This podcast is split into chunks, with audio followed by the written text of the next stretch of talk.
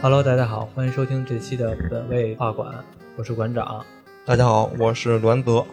大家好，我是史哥。史呃哥为，什么一说史哥一介绍你就 笑？馆长，你什么意思？因为史哥这个名字吧，让人觉得很怪。不过，那既然他愿意，就叫这个吧。那有什么怪的？啊，然后那个，呃，是你的新怪。嗯上一期呢，咱我们聊的是杀手餐厅。对，。沙河餐厅我讲的。呃，这一期呢，其实我想了一下，杀手餐厅呢，毕竟还是比较阴暗的一个东西。这一期我们缓和一下，我们聊一下当初小时候吧玩的一些策略类游戏，像小霸王和那个世嘉这种游戏机，在当初咱们那个年代，小霸王是比较普及的，世嘉可能是几个小伙伴或者某一个小伙伴家庭条件比较好的话，会有这一部。我就是其中一个家庭比较好的小伙伴，你也是吧？栾泽，我不是，我家里没有世世嘉吗？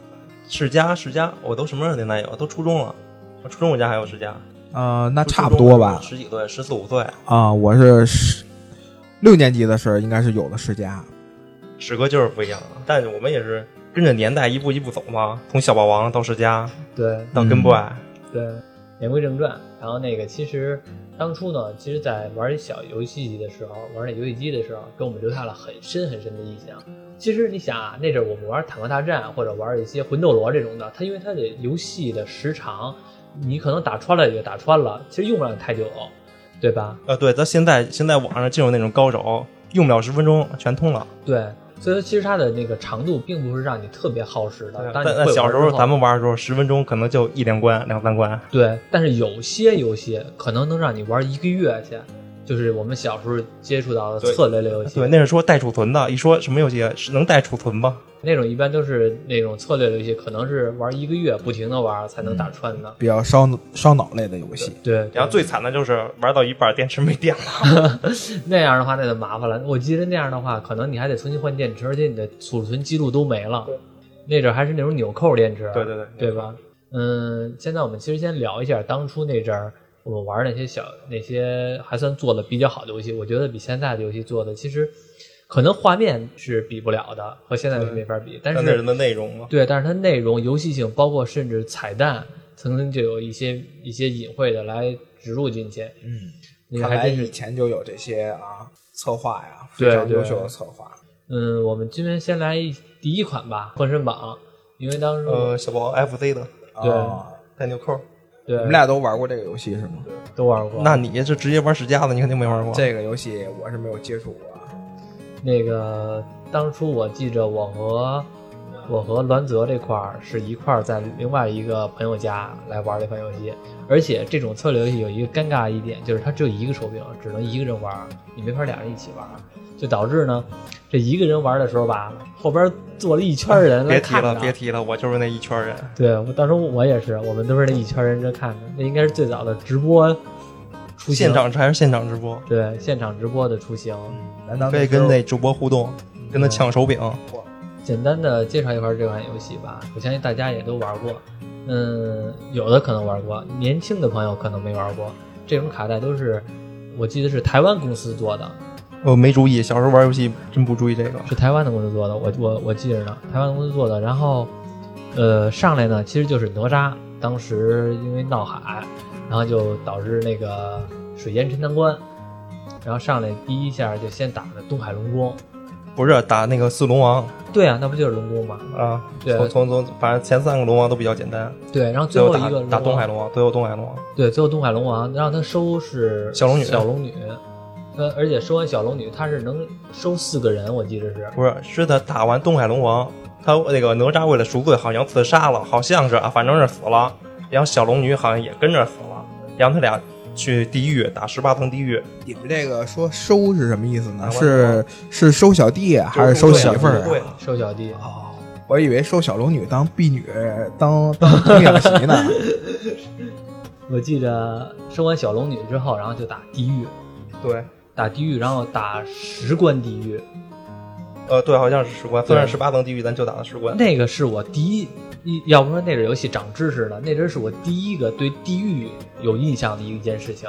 难道不是第一次对这个对陈他塘挺关的形象故事他吗挺？形象的。每个不层关的地狱那个刑罚都给你讲的挺清楚的，阎王的名字，掌管各层地狱那名字都挺清对楚。我我我还有印象，什么秦广王、楚江王、对秦广王、楚江王，然后乱七八糟各种王，纣这这纣王、大王，对，然后到最后的时候打完地狱之后，第三不个是说那的地狱地狱里头还有那个那个那个那个小密室，就那种小小机关似的。我记得有一个腹部，你得背对着它，背对着它，背对着那个腹部停三秒，你就可以进入一个隐藏的隐藏的地方，就可以去那儿拿拿拿拿宝箱。，对你想想那阵游戏做的多细致啊都出这种玩意哇，儿，嗯好厉害呀！你得就背靠三秒。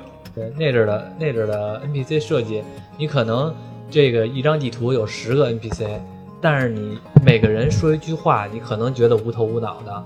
但是当你把这十个人对话都说了之后，你就会发现，哎，这好像是一个线索，是一条线索，能进入到下一关或者到一个隐藏的地方，你能把这个世界观能加在大概给明白一下。我觉得这个设计还真是挺好的。我记着打完地狱之后，然后是有一些关卡设计的是像，比如说你行动就会中毒。那打完地狱之后，我记得是第三个人能收到了杨戬，啊杨当戬然是是杨吧戬，对，而且你看那是游戏设计的最好的一点就是什么呢？你先收到两检，对吧？你以为你收到了，后来发现某一关杨戬死了，还是还是去对他好像走了，有一段时对间他去走了他，去走了，然后就给他收回来了。对，然后你要重新收回它。然后这个时候等于是你刚开始有三个人，你觉得很厉害了，结果突然间少了一个，又变成俩人了，你就会感觉突然间难度就上来了，就感觉哎呦这人怎么走了？感觉那种失落感还是挺强大的。当收完杨戬之后，我记得收的是姜子姜牙，子牙，姜子牙，一说姜子牙，我想起了我跟馆长小时候，还上小学呢，课间休息，我在我在操场上待着，馆长蹦蹦跳跳朝我来了，我说干嘛呀？怎么那么开心啊？上来就问我，哎，你收姜子牙，你知道姜子牙用的什么武器吗？我说不知道，是不是拿根拐杖啊？用的鱼竿儿，特别开心。我说有什么可开心的？不就鱼竿儿吗？那个那阵儿就是年龄小嘛，然后其实还是挺有感动的。年龄小，笑点比较低。对，小点比较低。当时就觉得很新奇，你说这一老头儿是吧？是拿鱼竿儿打人，觉得还咱们这个玩游戏，就是满足感很强烈，但是对于这个栾泽来说不是这样的。我记得那阵玩游戏吧，他也没有攻略可查，对，没有，全靠琢磨，全靠那种口口相传。所以说呢，大部分就是周围的人吧都认识，而且可能某一个人在玩游戏，其他人也在玩，所以都是大家那种互相的来告诉你这关怎么过，这关怎么过，好多都是这种的。然后要不然就自己研究，就是生琢磨，所以可能一个游戏甚至玩一两个月都是非常正常的。这游戏还有好多秘宝，什么定风珠对之类的，也都用得上。我《封神榜》的故事就是从这个游戏来接触到的，我才知道有什么杨戬、姜子牙这种是人。电视剧其实我都没怎么看过，而且那阵儿，呃，史史哥史哥小的时候没有玩过这款游戏是吧？小的时候没有玩过这款游戏，一般就是比较玩这种简单粗暴的呀，比如像什么坦克大战呀、啊，超级玛丽呀、啊魂斗罗呀这些东西。我跟你说，刚开以前我们小的时候吧，最开始也玩这种游戏，后来玩时间长了吧，我觉得没劲了。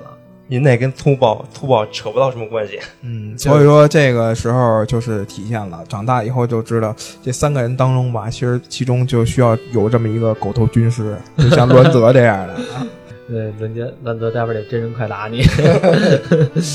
嗯， 你还记得这四个人的技能吗？记其着啊。实那仨我都不记，我就记着杨戬的技能，通灵兽。杨戬通灵兽，我记得他大概的这个范围是什么？因为我记得杨戬主要的技能都是幻化，呃，对，都是那召招唤兽，招蜈蚣或者怎么样的。呃，对对，小龙女呢，主要是那种奶妈型的，嗯，她是治疗居多，对解毒治疗。然后那哪吒呢，好像就是主要 DPS。忘了哪吒技能忘了，他哪吒好像没技，他好像没技能哪，吒是比较杂，我记得。他好像没有法术，哦，对，他好像都是物理。好像是啊，对对我对，好像是。然后那我记得他谁好像没法，术姜子牙我忘姜子了，牙姜子牙好像有点，姜子牙忘了。然后，但是杨戬那阵儿感觉技能特别帅，全都是招。你能看那个当初小霸王那种机器上面显示出来那种小蜈蚣啊，或者说大牛啊那种召唤的麒麟啊那种感觉，当时还是感觉挺震撼的。但是其实可能，呃，打人不是特别疼，但是你感觉很厉害的效果。以前肯定就觉得这个东西就是越大越厉害，对然后越呃稀奇古怪，感觉越强悍。对对，他们那阵儿的武器还记得是什么吗？武器嗯，火箭枪啊，最强的火箭枪啊，对，哪吒最强的是火焰枪，混天绫、然后风那火个轮全有，都是在最后那朝哥那儿朝哥那城里捡的，朝哥对城里宝箱。对，而且我都记是来看得我记得他们的坐骑都比较有意思，你像那个哪吒坐骑是风火轮儿，然后那个小龙女的坐骑是独角兽，嗯，至今我都记着。然后杨戬的坐骑好像是哮天犬，好像是哮天犬。对，姜子牙坐骑是四不像。对对，四不像。没错。但是这个咱们小时候玩这种东西，看这种武器的话，可能就是凭一个形状啊、概念呀、，对，那个时候啊，伦泽已经会看这个属性了呀，很厉害呀，已经会看数值了呀。那有数值吗？有属性吗？有有有，那个那个，呃，这个攻这个加攻击力多少啊？你在防御力多少啊？嗯但是没有那种基本的三维属性，我忘了有没有三维属性了。啊哦，对，也只有武器，只有武器，对，然后加攻升击级加，防御。对升级主要其实还是升级的游戏，嗯，而且那种游戏我记得解谜类特别多，对吧？对，有点，它有一关是那个用照妖镜，有点村民是那个妖精变的，对对对，我给你照妖镜我有，印象然后根据那些村民说的话，你去找那人，对，有然后印你拿象照妖镜给他一照，他就变成怪物了。对，那阵儿就感觉这个游戏吧，永远都有一种让你不知道后续怎么发展的这种情况，嗯，不像现在就不停的推关。嗯对，那最近的话，就是有没有下一个模拟器又尝试过一下这个游戏啊？我头两天确实还下了一下模拟器，说想重温一下你，还回味了一下，还回味了一下，但是后打来到呢哪关啊？打到龙宫那关我就玩不下去了，因为那个什么感觉画面吧画面跟现在一比，确实，看不下去了，嗨，太糙了，是吧但？是这时代的局局数对，还那有有一个秘籍，你知道吗？暂停、副暂停，A、B 跟家上一块按，这能个穿墙，能穿墙，这个我不知道，全穿。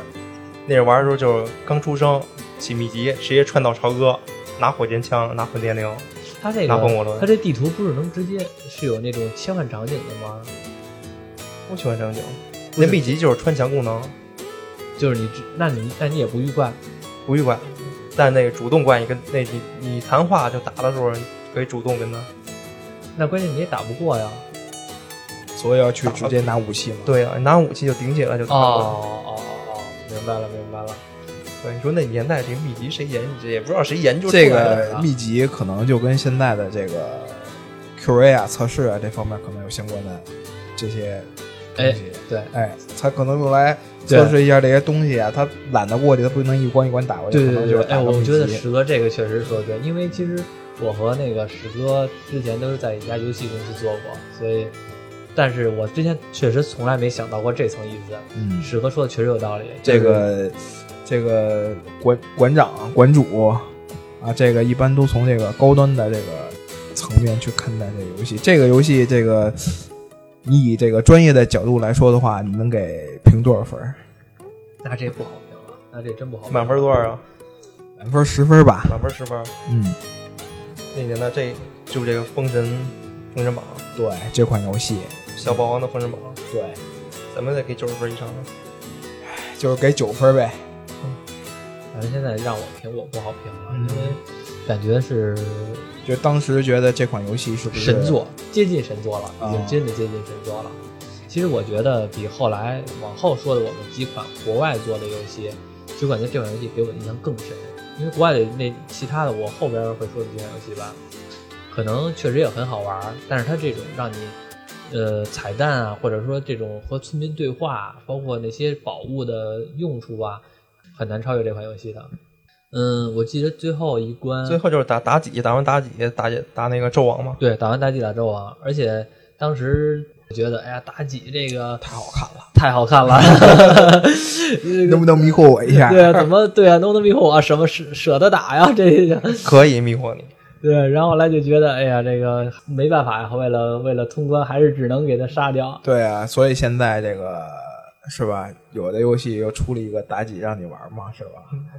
呃， 王者荣耀啊对什么的，啊，王者荣耀啊，那吓我一大跳， 我以为史哥要说什么呢，差点给他消音。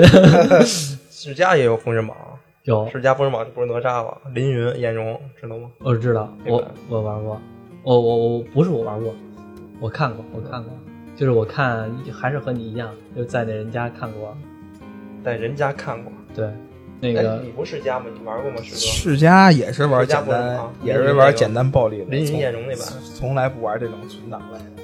每个关都有隐藏宝箱、舍利子，啊，还有一关舍利子无限刷。你跟我说这剧情我也不知道， 不要引导 我。我其实哎，你说这十佳这封神榜，其实让我想起来那人多，那收的人多。，对这俩这俩封神榜比较起来的话，你想咱们这个 FC 这个只有四那这个俩人能比吗？这俩不能放一块儿比啊。对那个里边儿那个人可多了，嗯，什么雷震子啊，那个土行孙啊，就是更完善一点儿，什么更完全一技点儿。发呀，全都有了了，解把整个那个《封神榜》这个大致大剧情全都给你讲出来了。它不像那个那个 FC 这个 FC 这个主要给你讲一个相当于一个启蒙的一个故事剧情，那个是更更加的庞大的。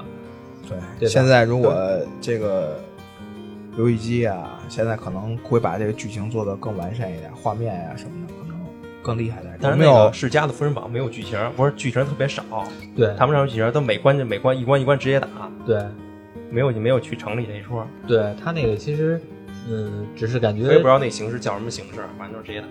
其实按说起来应该也是策略类游戏。对，跟梦幻魔鬼战一样，哎直接战你这一下把这个下边的话题给剧透出来 了。 没，那那其实我那咱没事，我再找回一下。没其事实那个小霸王还有一个那个策略，是一系列的策略游戏，也特别好，但就是没中文呢。那时候，七龙珠，七龙珠一二三四五七龙珠还有剧情的吗？有带储存的七龙珠，这小霸王一二三四五七龙珠我还真没玩过，没玩过吧？这是不是后出的呀？不是，都是就是都是日文的，你看不懂。我不知道听众有有的玩没玩过，因为其实第一代第一代就是第一代的就是孙悟空，然后收收短笛，最后打那拉蒂兹，然后这第一部。第二部就去纳美克星了，哦，我好像有印象了有，吧？有印第象了三部就打沙鲁，我我啊，我有就是那印象种了到到后来的是孙悟空的大招，其实就是就是元气弹。呃，元气弹之前的话就是界王拳一二三四五，那你那这做个，也不错，唯一的缺点就是没有中文。嗯，对对这个的话，就一界王拳一二三四五，这马上就要变白闪类啊！界王拳一二三四五，对我我我我我记着好 像是那叫十倍界王拳好吗？哦二十倍界王拳，哦，对对，二十倍界王拳，这这个进度很快 啊， 对，小时候就能玩到现在刚出完的这个没有，进那度了那时候确实是最后最后的孙悟空大招就是元气弹，对啊，那时候哦就是元气因为弹，动物漫画还是很早的，对，因为那阵现儿在你看的都是后补的，对哦他那阵儿确实是，而且那阵但儿那时候写的其实已经很精彩了。已经完结了，已经完那结时了候正那个漫画已经完结了，我他一说这七龙珠，我想我刚开始没想起来，后来现在我想起来了。第一关就是卡卡罗特他哥来，对啊，孙悟空他哥来地球，那那嗯那是第一关。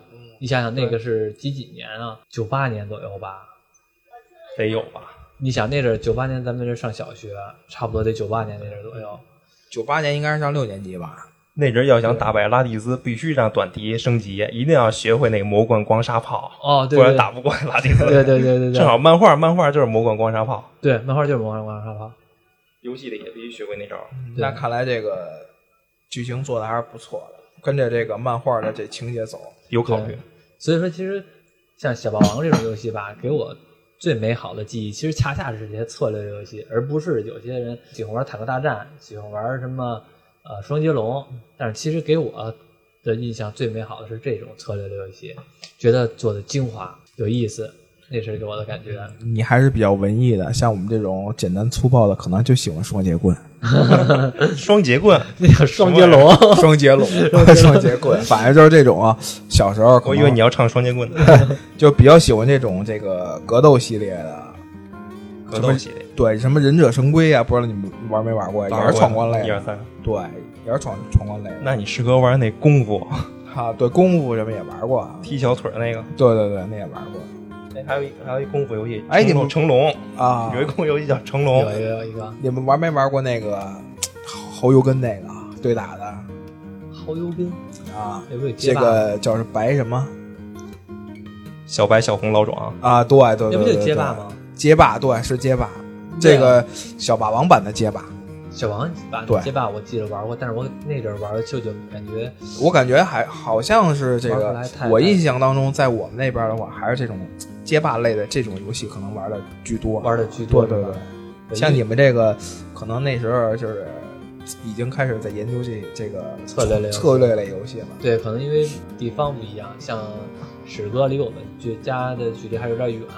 不是小时候认识的，所以他们那边可能就还是玩这种游戏居多。我们那阵儿，像这种游戏的话，都就是也玩儿，但是更爱玩儿的还是这种策略类游戏。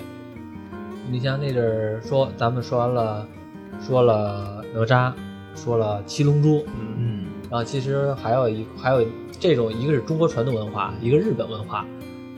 日本的也也就是算动漫吧，应该是啊。，对对对，日本动漫。这个还有一个要说中国这文化的三国，你们玩过没玩过？吞噬天地嘛，对啊我之前说过呀，对，就是系列的这种，你们觉得觉得最好玩的就是《吞食天地》了， 《吞噬天吞噬天地》和那个《霸王大陆》，是吧？嗯但是还其有实那种策略的三国志，什么军事、人事、内政对对那对样的。对，那但是那种游戏其实给我们的印象不是太多。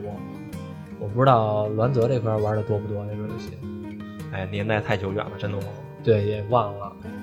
我就记着那阵儿，反正是那阵儿给我的印象是，呃，也玩过，因为好多的，你想上小学那阵儿，大家伙儿全都是年龄相差的人嘛，差不多的人，大家玩什么游戏都会互相知道。但是有可能我没玩儿，但是朋友之间、同学之间都会来玩儿这种游戏。对，要么相互换个卡带。对，相互换个卡带。就像我今天带来这个这个这个游戏机里边的这个这个卡，你们玩没玩过呀？什么卡呀？宠宠物小精灵。小霸王没有宠物小精灵，后来好像这个这个现在你应该是只有买根部爱有。对，应该是有了吧？有了。跟 boy 那阵玩宠物小精灵也玩过，当年我每买根部爱就是为了宠物小精灵，啊那阵还叫口袋妖怪。啊，对对对，也呃那红阵红蓝什么对的，，口袋红、口袋蓝、口袋绿，口袋金，口袋银，对，口袋金、口袋银。那阵儿，那阵儿，那阵儿在掌机的领域来说，感觉这种游戏还是好玩儿。嗯，现在但是那阵儿那阵儿买根部爱，基本上全都是冲着口袋妖怪去的。对对小时候我记得还有这个买完了那个游戏机以后，买一个这个小台灯，完了以后能别在上边儿，这个、啊以供夜里边钻在被窝里玩，照亮使用啊。 这个不知道当年你买的是这个彩色的还是黑白的呀？家里比较穷，我就买半黑白彩，的。半彩。那看来你这个显管有问题啊，半彩的啊对啊，它有一款就是半彩的，就颜色不全，但有点有点颜色，有点色哦。这这个那限量版的这应该是，限不限量不知道。小时候我我没有我没有买过跟 boy，但是我但是我只是见过那个栾泽这块儿玩儿，你蹭没蹭啊？蹭过。有没有像玩这个小霸王这样发烧啊？会没有跑在操场上跟他说我抓了一只什么？没有没有，那种真没有，因为我玩那个那个口袋妖怪好像倒没有这种感觉，只是感觉好玩，儿，确实也好玩，儿，但是没有那种在 FC 上边玩的这种游戏那么入迷。因为那阵儿正好电视老播那《宠物小精灵》的动画片儿，对对你就想你就想自己也加入一下。对 对对，像播《网球王子》的时候，你老想打网 球；播《灌篮高手》的时候，你老想打篮球；对播《足球小子》，你想老想踢足球。对对对，原来这个随着这个电视动画片儿老老是希望从这个游戏机里边儿能玩到这个电视上演的这些动画片儿的这些、嗯这些东西，你要播放四驱小子，你得买一堆四驱 车。买过四驱车吗，师哥？当然买过了，一几百辆啊！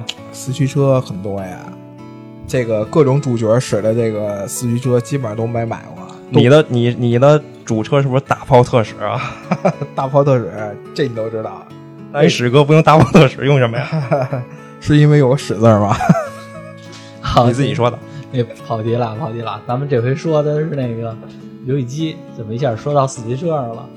没是事，他跳得太快，直接跳到根部来。嗯，然后那个其实还高分的应该是世嘉的《梦幻模拟战》，一直都是口碑特别好。对《梦幻模拟战》，我们说的这款《梦幻模拟战》可不是现在不是手游啊，不是现在那不手是游。不是手游啊，我相信那个大家现在这款手游很多人玩过，对我下了，然后删了，不是它不好啊。嗯，不对，我们我们也不说没时间我们也没不时间我玩们也不说别人不好，我们只是说当时我们回忆的那一款《梦幻模拟战》。《梦幻模拟战》有第一代、第二代，我就玩过第二代，但是我玩过第一代，但是第一代的话给我的感觉是一般的，没有太太深的印象。第二代确实是很经典，第二代呃，国内翻译叫是《梦幻模拟战》，在日本的原文这个叫什么？蓝谷丽萨，蓝谷丽萨顺，便把光明剑的名字，它的主线就圣剑是两把剑，对，一把光明之剑，一把黑暗之一剑。把一把魔剑，阿鲁哈萨特，好像是叫阿鲁哈萨特了，啊嗯，我记着是，你也可以不记它叫这个名儿，你就记成或者它有翻译叫阿鲁哈萨托，嗯，但我觉得阿鲁哈萨特是这个从小读着就顺。这个名儿太拗口了。你看，像我是那个去年送你一把剑吧，你可以给它命名成那个，对吧？ 好记。哇，呃，《魔幻魔女战》给我们的印象也是非常深的，给对我，那首手游也是挺还原的，剧情全都还原了，就人物都变了。对，之前主人公不是现在主人公，嗯，史哥玩过吗？听说过吗？听说过，但是你没？玩过呀？对，没玩你过。你这么早接触世嘉，你没玩过《梦幻模拟战》？对，一般都是幽白书啊，幽白书啊，幽白书啊。 呃，因为白说也是很火，，对对对，只不过那它你这个受众人群不一样嘛，对就是现在的受众人群不一 样，对吧？咱们其实那要不然么？怎么着你变成狗头军师了呢？ 那我们那阵儿玩的最那阵儿觉得玩的最有意思的就是这种游戏了。那你没玩《魔幻模拟战》，就相当于你现在面前这一杯茶，里边是白开水，没有茶叶一样。哦，是这样。你这个受教了，受教了。你这个很容易激起不玩这种游戏 的人的哎听众的。这个节目最后我公布一下这个栾泽手机号啊，梦幻模拟战其实是大概呃，主人公叫什么来阿了？尔文，阿尔文第。一关阿尔文加那个姓海什么来着？反正我就记着是一个主人海恩，阿尔文是跟一海恩开始个战士，对是一个魔法师，对这相当于是一号主人公和二号主人公。对，是第一关是救人，救一个巫女，光之巫女。对，然后他们其实是属于那种有一个黑，大致剧情是什么呀？我真的忘了。栾栾泽给我们介绍一下。就是去找那个找圣剑吧，因为它有一个黑暗帝国，嗯黑暗帝国有魔剑，他必须找圣剑来推翻那个帝国。哦，有好像你说我有有点印象了。然后升到十级，每到十级能转职，哦，对，给我嗯那印阵象儿转职特别慢，当你娴熟的时候就转职特别快，前几关就能转职了。对，我觉得转职这个这个设计是非常非常厉害的。比如说我是一战士，我能转职成魔法师，对，骑士、对骑士，英雄，对还有那个海骑士、对，而龙且骑士，对它的它的转职的特别庞大，因为我在网上见过那个转职那条线对，，转职表，对那个转职表特别庞大，而且是你想，比如说你想最后转职成飞龙骑士，嗯一定要前边转职成什么成骑士啊，再或者再卷着一条线，才能达到这个最后这个水平。对，还有一那个转职，还有隐藏隐藏职业，你得转那个线，要是对的话，后边能激活隐藏职业。对，而且这就跟你原来画那技能树似的。对对对，有点、嗯有点那种技能树的感觉，对对对，而且是而且是他们不只是转职有差别，而且还是他那个佣兵佣兵系统，啊，就是说你这个英雄吧，你自己打是能自己打，但是你每个英雄能带能带部队，嗯你的部队能我我至今都记着这相克属性。啊，然后我不知道听众有没有就是说玩过的，我一说可能大家能也能回忆起来。雇佣系统对，是佣兵就买小兵儿，买小啊兵，小兵相克对啊，是枪兵克骑兵，刀兵克枪兵，啊，骑兵克克刀兵，骑兵克近战兵。对，骑兵克近战兵，然后那个呃那个飞行兵，那个那个弓箭手克飞行兵，啊，还有幽灵，对，幽灵、幽灵里边是那个谁克他呢？是一个那种叫史莱姆僧侣，啊，僧侣对僧侣，僧侣克那对个僧侣克这种神了鬼了的这种的，而且到最后的时候打的总官底，我记得是特别难，一个老头子。不是你要打总冠军，你先得再打那黑暗帝国那个四个部队，哦，对对对，什么青龙骑士团，哇，厉害呀！黑那龙我猜一我下，老了肯定是有一个白虎骑士团、朱雀骑士团，是不是是不是，它都是哦龙，不是，他都是龙。它有那个四个四个部队，分别有四个色人龙分别有四个领导，对，啊，这还是这有点根据这个中国古代神话来整的呀，不太一样。呃，青龙骑士团、黑龙骑士团，不是它有骑士团，有那个水军团，有魔法团，哦嗯还有那个近战团，啊，反正四个团，我给我印象最深的就是那个青龙骑士团了，啊对因为他是第一关好像就出来了吧？啊对对对，就显示一下它的力量。对，而且当时就打的时候带幻影，感觉特别帅。而且第一关的时候是我记得是，呃，那个反派那主人叫雷恩，雷啊对，恩。咱们玩那版本翻译叫雷恩，其实现在叫利昂。这啊对雷恩这可以啊，雷恩一直是这个以黑暗骑士这个呃形象出现的呀。嗯，对我就喜欢打那个最后跟雷恩打的那关，叫大陆对强骑士，因为之前那几关就带屋子那个，就那个地形特别不好，走起来特别慢。嗯，就大陆对强骑士那关，一片平原，这敞还记敞着呢敞开了跑。具体具体某一关还记着呢，对啊，因为那因为太真的太喜欢那关了。太喜欢那关了。特别庞大的一对个，大陆对强骑士对面全都是骑士，就跟他们直接对磕。，他听这名字就感觉挺厉害的，嗯，这个伦德对这个大陆最强骑士喜欢，就好比你这个跑到这个操场上跟他说姜子 牙是一样的。你还在姜子牙那儿呢，你还在封神 榜呢。史哥，咱说到史家吧。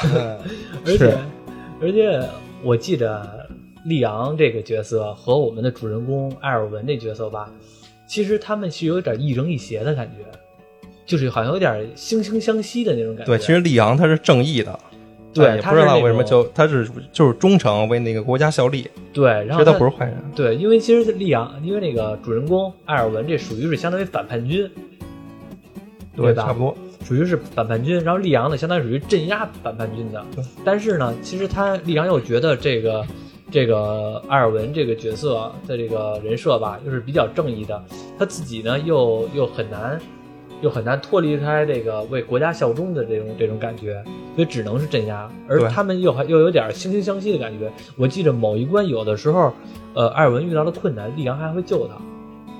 这个好像好像 记不住啊了。我我那那也也可能是我记错了啊，因为确实是年代比较长了，反正是给我的，但反正给我的印象是这样的。